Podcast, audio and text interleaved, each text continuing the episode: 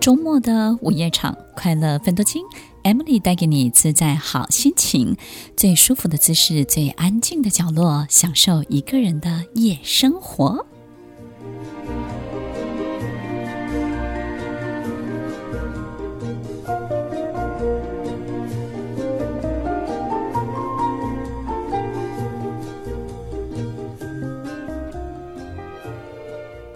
收听《快乐奋斗金》，我是 Emily，在每周六晚间八点到十点，与您在空中共度美好的时光。幸运的人用童年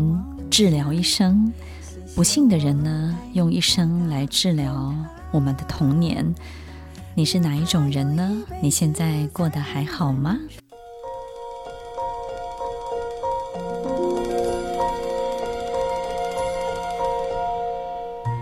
欢迎收听《快乐分多金》，我是 Emily，在每周六晚间八点到十点，与您在空中共度美好的时光。听众朋友，你过得还好吗？你的心情以及你身边所有的一切，是否一切都安好呢？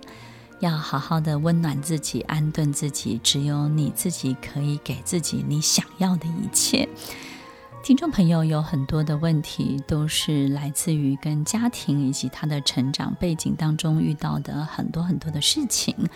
以至于在他往后的人生当中产生的一些影响，挥之不去。有时候呢，也不知道自己到底遇到了什么样的瓶颈，是被过往的什么样的经验给困住了。在今天的节目当中呢，我们来回答几个听众朋友最常提出来的有关于他的家庭、关于成长的几个问题。第一个问题是，第一个问题是呢，听众朋友想要跟 Emily 老师请教的是，就是在一个家庭当中呢，常常会出现的爸爸妈妈好像都会偏心在某一个呃兄弟姐妹，但是就是不是自己身上，所以要怎么样面对爸爸妈妈这种长期的偏心或是偏袒？我们我们如果问爸爸妈妈，就是说你怎么可以偏心？那爸爸妈妈一定会不承认，对不对呢？也就是我们这正常的家庭当中呢，父母亲一定不会觉得自己是偏心的，因为他们会觉得我爱你的方式不一样。但是呢，其实，在兄弟姐妹当中呢，一定会有这样的感受，就是呢，我们发现能力越强的人，就越要自己长大，自己找方法。因为我们成长的速度可能很快，对不对？学习的每一个速度很快，要的东西也很快，所以很多时候爸爸妈妈在跟不上我们的这个速度底下，他很快就无法满足我们了。所以对于能力比较强的孩子呢，有时候爸爸妈妈会觉得当他的父母亲是很辛苦的，所以呢，有时候呢，可能就会希望。特别特别愿意去照顾那个能力比较弱的，或者是呢需求比较大的。那另外一种状况呢，就是父母亲经常会扮演一种平衡关系。这种平衡呢，就是我觉得你能力比较强，你以后可能在社会上或是你的人生当中比较容易是个赢家。那与其要这样子不断的去增长你，或者是。这个支持你，那我应该要多分一点力量来平衡你跟你弟弟或你姐姐或是你妹妹之间，你们之间的这种能力上面的差距，所以他就会为了这种平衡呢，把多一点的注意力，或者是协助，或是帮忙，甚至是金钱，来拨给另外一个能力比较弱的人。所以父母亲的这种平衡的这种心态呢，也会造成我们觉得好像是偏心，对不对呢？然后第三种很有可能呢，就是父母亲在面对所有的他的孩子的面前，一定有一个孩子他是觉得比较贴心的，比较能够讨好到他的心的。那这种讨好呢，不见得是说好听的话，而是我发现这个孩子比较了解我，然后呢，我跟他在一起的时候，我比较有成就感，或是我比较容易开心，或是这个孩子呢比较懂懂我要做什么，或是。这个比较能够去跟着我一起闹，跟着我一起去从事，或是我的每一个决定的支持。这个孩子比较愿意在这个鼓噪啦，或者是这种好像陪衬，或者是在某一个父母亲的装备当中呢，这种打气加油，对不对？那父母亲就很喜欢这种弟弟或是妹妹或是哥哥姐姐其中一个，然后我们就会发现呢，假设生两个孩子，有一个孩子呢，相对的跟妈妈呢或父母亲比较疏离一点，然后有个孩子呢，就是又抱又亲又吻，对不对呢？又觉得说，嗯，这个孩子怎么这么窝心？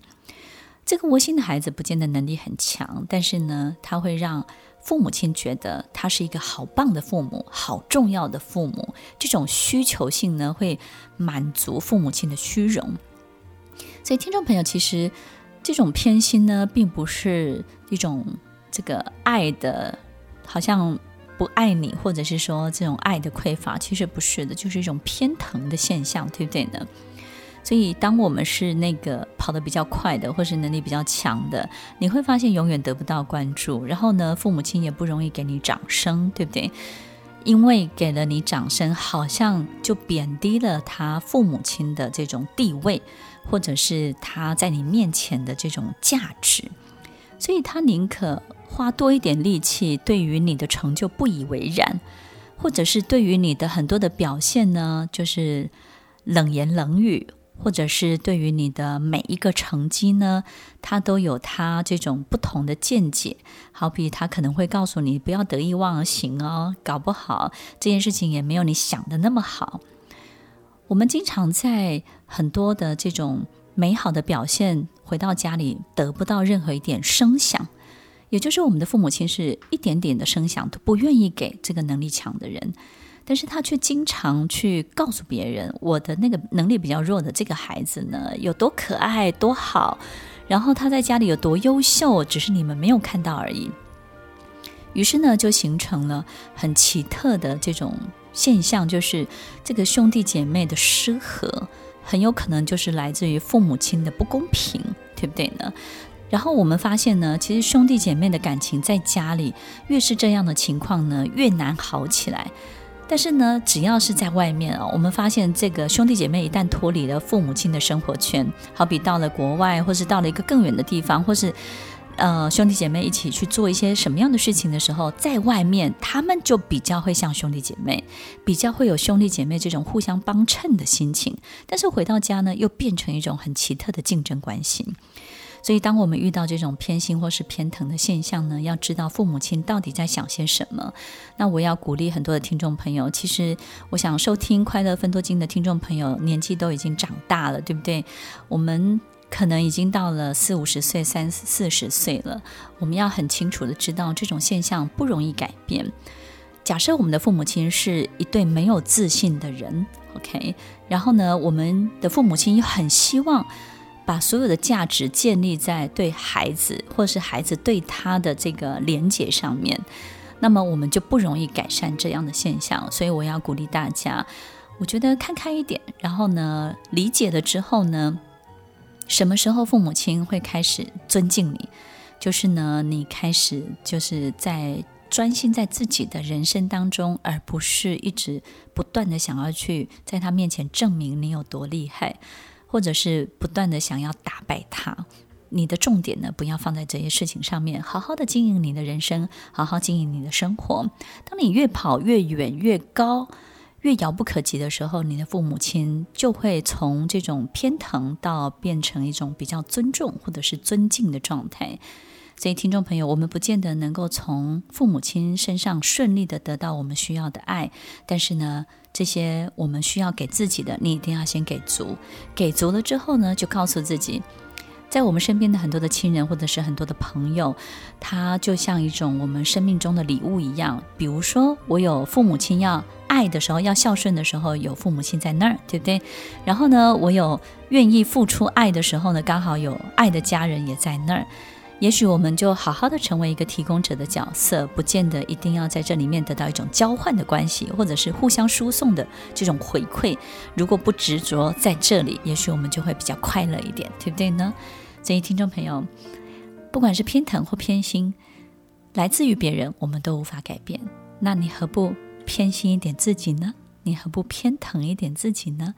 你何不偏爱自己一点呢？你多爱自己一点，这件事情对你而言，我觉得来得更有用，而且会在你的人生当中比较容易开出美丽的花朵。在我们能够理解的爱这件事情，爱会以各种我们无法想象的形态存在着。它的核心是爱，但是它的外表可能是酸的，也可能是甜的，也可能是苦的、辣的，包围着它。我们尝起来的时候，不见得是我们自己喜欢的味道，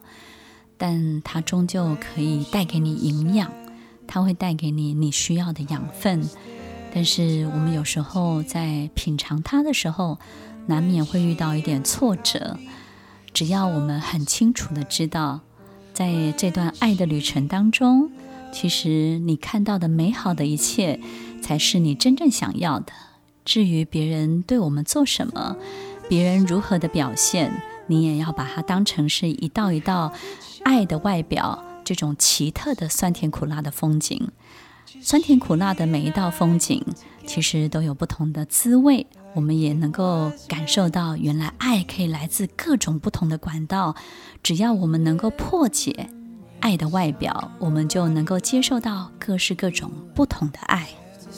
有时候我们会无法理解，不管自己再怎么努力，都得不到那个你最爱的人的祝福，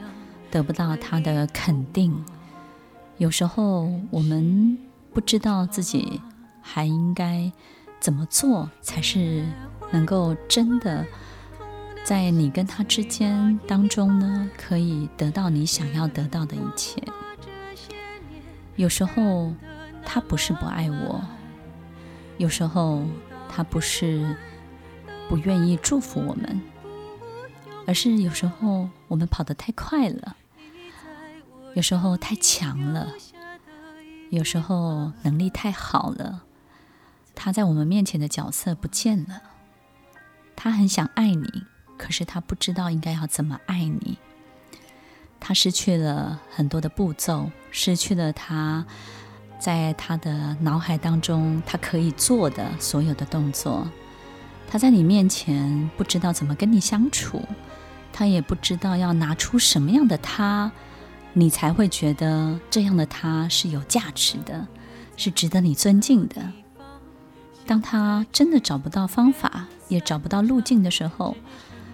他在你面前就无法祝福你，因为他没有办法反映所有你的成就，所有你的表现，所有你的每一个好。但是他不是不爱你，只是不知道该怎么再去爱你，该怎么爱你才会是对的。该怎么爱你才会回到以前你们之间真正的关系？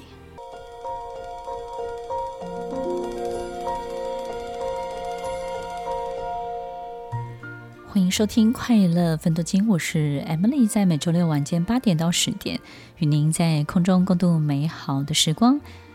爱这件事情呢，真的是让人很折磨，对不对？来无影去无踪。我们总是希望能够找到爱的证据，在孩子跟父母之间，这种爱的证据呢，可能来自于信任、支持，或者是实际上面的这种金钱上的协助，或者是一种很肯定的话语，或者是一种陪伴。这种爱的证据，我们必须要看见，我们才会相信爱是存在的，对不对？不管多少人，他告诉你爱存在在什么什么样的形态当中，但是我们总总是希望我我必须要看到证据。所以，听众朋友，其实当我们找不到证据的时候，我们就会花很多很多的力气。想尽办法让自己变得更好，所以很多时候父母亲没有办法太祝福我们、太支持我们的时候呢，反而会促使另外一个这种改革者的小孩呢变得能力更强，对不对？然后呢，把自己表现得更好。所以有时候我们会发现很多成功的人。他们来自一种很特别的驱动力，就是他想要赢过他的父母亲，想要证明给他的父母亲看，所以也因为一直得不到这样的肯定，所以呢，也驱动了他一直持续不断的成长。所以有很多人会觉得说，那这样不是很好吗？这是一个好棒的动力，对不对？让你变得更好，你应该要 appreciate，对不对？但是你真的询问这个人，他会告诉你，不管我今天赚再多的钱，我得到再怎么高的地位，我都没有很快乐，我也都不开心。然后这些钱，这些所有的一切成就，对我而言，终究是没有意义的。我只希望在我。这个离开之前，我只希望在我的父母亲离开我之前，能够真的得到他的一个眼神，或者是一句话语，然后告诉我孩子，你是很棒的。听众朋友，我们可能很难理解这样的心情，但是偏偏呢，其实好多好多的人都纠结在这样的状态当中。所以，当他不管这辈子他的角色有多么的厉害。我们都知道，其实他心里面就是有一点点这种缺憾或是遗憾，所以听众朋友没有关系，没有遗憾就不是个人生，对不对呢？没有缺憾呢，你也不够完美。所谓完美的其中一个配备叫做有点遗憾，那个美呢才叫真正的美。所以听到这边是不是听完之后就觉得，哎，要自己安慰自己？所以听众朋友要记得哦，幸福不会只来自家庭，它还会来自我们生命的各个。不同的面相，所以呢，放宽心，你就能够看得见。下一个题目，下一个题目呢，就是有单亲家庭的爸爸跟妈妈想要请教 Emily 老师，就是很多时候可能单亲家庭的孩子都是跟着其中一方。那尤其是孩子开始逐渐变成是青少年的时候，爸爸妈妈就会开始比较没有办法去拿捏自己的角色，到底是应该当妈妈也要同时当爸爸，还是应该要让他在跟其他另外一半相处的过程当中去学会他应该要学会的样子？在单亲的家庭当中呢，如果我们开始要尝试着。呃，假设单亲的母亲开始要尝试着当爸爸的时候，刚好就是小孩的叛逆起来了，对不对呢？尤其是你必觉得这个孩子必须要管教的时候，这个爸爸就会上升。所以，当有时候我们又想当妈妈又想当爸爸的时候，其实小孩是会非常错乱的，因为我们在一个家庭当中的分工就是，当我需要安慰的时候，我我可以去找爸爸，或是找妈妈。当我需要一些人生的教练的时候，或者是某一些对外的攻击技巧的时候呢，我可能也会找其中的一个人。所以，当我们在这个人身上又得到安慰，然后又得到鞭子，又得到糖果的时候，我们在这个人身上的角色就会认知就会非常的错乱，所以我们就没有办法接受一个平常安慰我的人，给我一些很多很多 comfort 的人呢。好像今天给了我很多的教导，很多的教训，或者是说很多的威胁，那我就会特别的生气，会特别特别的加重我对他的愤怒。所以，听众朋友，我们可以想想看，就是平常一个很凶的人。如果他在对我们凶，我们就觉得还好，对不对呢？可是如果平常对我们很好、很温柔、那么理解我们的人，突然很威胁我们，或者是突然变得非常的严厉的时候，你当然那个受不了的程度就会加剧，对不对？所以其实，在单亲家庭当中，当爸爸又当妈妈，真的是我我们有时候会觉得很难为，但是又必须这么做。可是小孩对我们的这种反抗跟这种激烈的回应，是是我们无法想象的。所以，当我们是这样的一个单亲的家庭的时候，我们该怎么办？让孩子在教养或者是在他的这种扶持上面，都可以得到一个非常好的平衡。所以，听众朋友，我们要记得，就是如果你是妈妈，你不用当爸爸，但是呢，孩子呢，我们必须要让他有爸爸的学习的榜样，对不对呢？所以，我们在他的生活圈当中呢。假设他的父亲也是一个很健康、心态很健康的人，当然我们不能够去有任何的阻止。事实上呢，要让孩子透过父亲来认识这个世界，然后对这个世界、对这个呃他经历的人生呢，有一种冒险跟这种攻击性啊。我觉得攻击性不是不好的，就是让就是有一种攻击的能量，其实是好的。然后这种攻击呢，我我指的不是语言上面的攻击，而是就是一种开疆辟地的那种攻击的能量。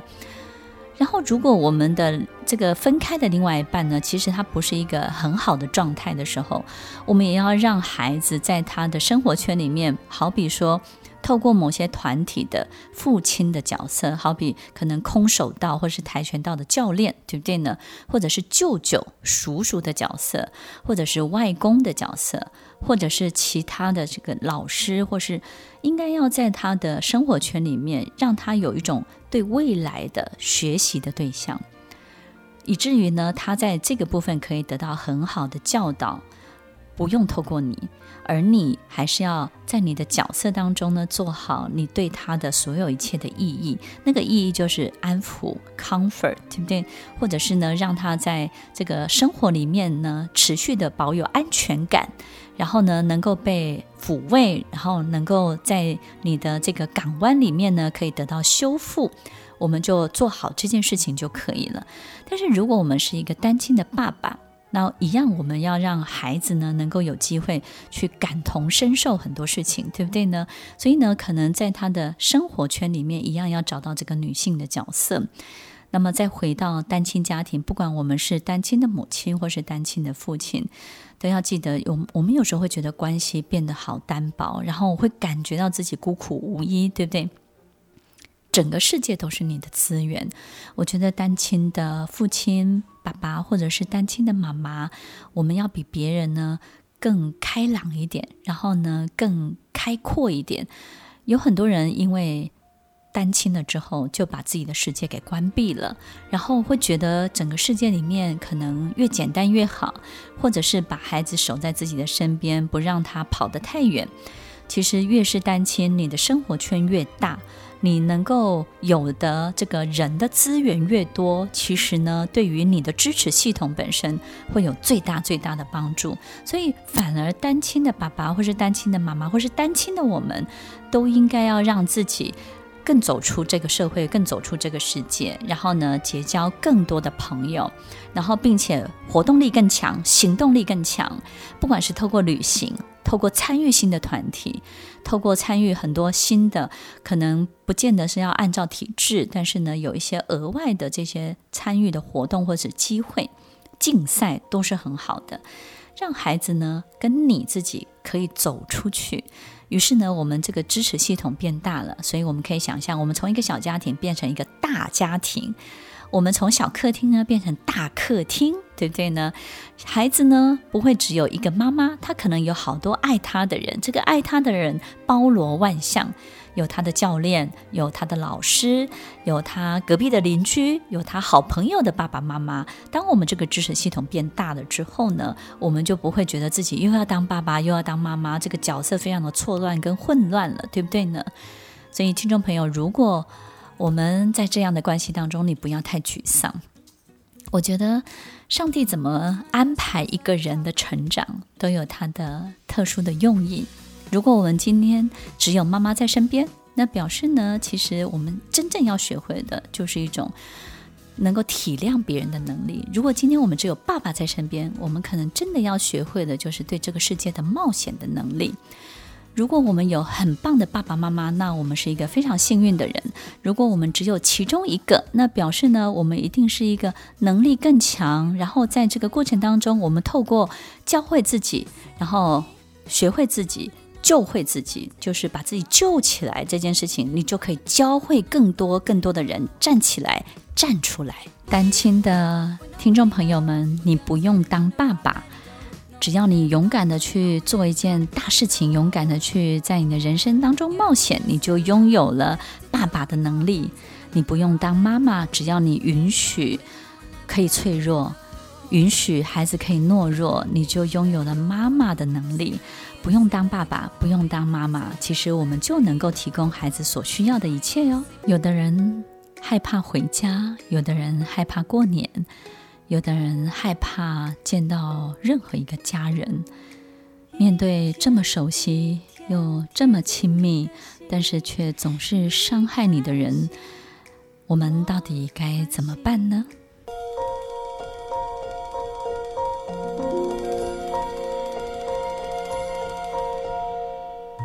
欢迎收听《快乐分多金》，我是 Emily，在每周六晚间八点到十点，与您在空中共度美好的时光。很多的听众朋友有没有一种经验，就是我们看到熟悉的电话来电，你就非常的紧张，你的胃就开始纠结，因为你不知道又要发生什么事情了。你知道这通电话的那一头，他又要跟你宣布一个你必须要配合，你必须要付出，你必须要以最快的时间处理跟善后的那个人要宣布某件事情了。有时候我们就是不知道接下来又要发生什么，又要出现什么，于是呢，我们就会非常的担心。担心什么呢？担心跟家人的任何一个连接，担心每一次的聚会，担心每一次的电话，每一次的 talk，每一次的所谓的相见，好像你就会又丢掉一百万，就是哎哎，怎么三十万又拿出来了？然后又要去收拾某一个善后，又要去擦某一个人的屁股，然后告诉自己啊，那他是我的。这个亲姐妹、亲兄弟，我必须要这么做。听众朋友，我们永远不知道自己还有多少的洞，必须要靠自己去补。有时候你很爱你的家人，但是你可能不知道，这个家人本身带给予你的很多的这种无形的压力，其实在每一天当中不断不断的折磨着你。所以，我们最后呢，有一个好大的问题，对不对？对这个问题呢，就是像刚才 Emily 老师说的，就是，所以我们刚刚 DJ 笔还掉下去，对，就是如何大的问题，面对家庭的乱源，就是明明知道有乱源，但是到底该如何的去面对它跟处理自己，以及呢，在这样没有办法改变的状况之下，我们可以做什么样的努力，让我们可以变得更好？家里的乱源呢，通常就是一个破口，对不对？就是一个破洞。啊，我们好像这辈子赚再怎么多的钱，然后最多的钱都是拿去解决问题。就你的钱是拿来储蓄、拿来投资你的资产、投资财富，还是拿去解决问题？有的人很会赚钱，但是他这辈子赚到的钱都是用来补这个破洞，对不对呢？一下子又是这个兄弟姐妹的投资，一下子他又做了一个什么事情，一下子他又开车出了意外要赔偿人家钱。又要打什么官司，然后又被人家告了什么，然后人家又要求偿什么。我们经常发现，就是怎么这个钱都拿去补破洞了，对不对？当我们家里有一个这样的乱源的时候，就好像什么呢？我们一起在一个同一艘船上面，这个家人够团结，这个目标非常的一致，每一个人划桨的速度呢，就会非常非常的这个这个很投入，对不对？可是呢，其中如果有一个人，他总是在大家最投入的时候，而且这个船航行最快的时候，那个时候他不是参与所有的团队工作，他反而在这个船上挖了一个好大的洞。这个洞呢，让水给渗进来了，然后呢，逼的所有的人必须放下手边的工作，立刻来舀水。最奇怪的就是这个破洞引进来的水都是刚刚好，所有的人放下工作来舀这个水呢，刚好可以补进来这个水进来的速度。就是我们总是觉得很奇怪，这个乱源为什么会一直在这种很恐怖平衡的状态，让我们刚刚好可以解决，对不对呢？所以听众朋友，其实有很多时候在我们的家庭成员当中，也会有一个能力比较弱，但是也很想要证明自己的人。但是他可能在你跟他之间，或者是兄弟姐妹之间的很多的竞争，或者是很多的这些筹码当中，他知道自己是不如的，于是呢，他决定选择一个更快的方式，然后这个 easy way，对不对？一个比较投机的方式。那最投机的方式就是挪家里的钱来用他所有他想要行使的每一个工作，或是每一个事情。当我们家里有这样的一个乱源的时候，到底该怎么办？如果我们自己是单身的时候，比较没有问题。但是如果你今天已经有了婚姻，我相信另外一半一定会受不了，对不对？永远怎么这辈子跟你在一起二十年，永远都在解决你家里的问题，永远都是你家有问题，然后永远都不知道什么时候你家又要怎么样了。所以，听众朋友，我必须要告诉大家，就是我们在人生当中。假设这件事情是已经是既定的了，然后这个人也不会改变，这个弟弟啊，这个妹妹，这个哥哥姐姐，可能不会改变。他可能就是好赌，他可能就是喜欢投资，他可能就是就是喜欢创业，然后呢，东搞一个西搞一个，希望很快就能够致富。那你必须要强力的告诉自己，一定要保持距离，然后你要能够提供他该有的协助，就是。在帮助他温饱这件事情当中，我们可以提供关心跟协助，但是最好最好还是要保持一定的距离。第二个呢，你必须要谨守住你的财富秘密，你不能让你的家人，包含你的父母亲，知道你到底有多少钱，对不对？这个 M 老师在这边教很大家很奇怪的东西，但是这个叫做大智慧哦，就是我们要能够理解，因为当父母亲，他也知道。就是有一个孩子，他的财富能力是比较强的时候，他也会要求这个孩子要来救另外一个孩子，对不对？所以有时候父母亲会跟你要钱，然后再把钱转了一手给这个能力比较弱，或者是这个破洞的，专门有这个破洞的这个兄弟姐妹。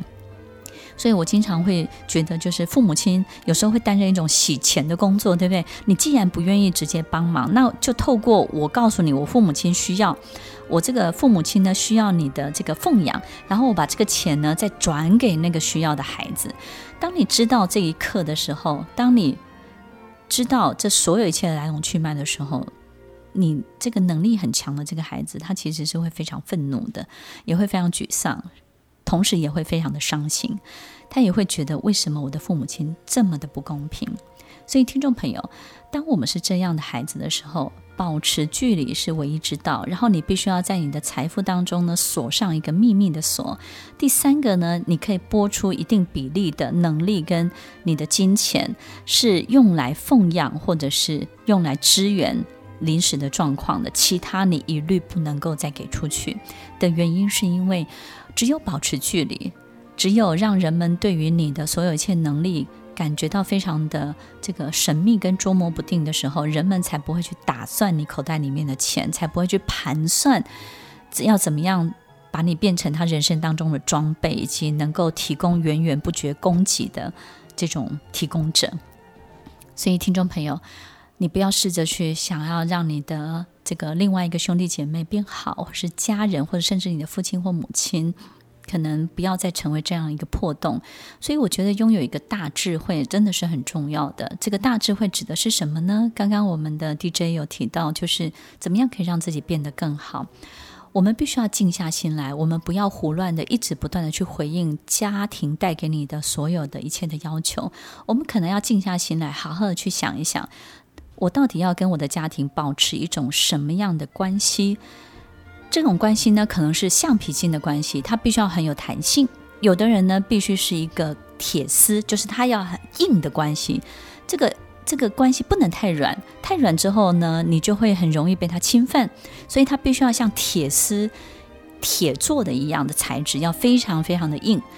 有些时候呢，你跟家里的关系必须要是一条隐形的线，也就是呢，看起来是没有关系，但是呢，偶尔你跟他们之间还会有一些很好的这种彼此的 connection，对不对？但是平常看起来好像是没有任何连接的，它可能必须要是隐形的，也就是你知道大是大非的时候，你会出手救他们，但是呢，只要一切安好，你觉得可以保持最大的距离。有时候，这个跟家庭里面的这个材质呢，可能它必须要是一个好像看起来很漂亮，但是呢，它不见得可以保持得很久的。不管是这个毛线啊，或者是这种投射的灯光，看起来好像有这个线，但是实际去摸是没有这个线的。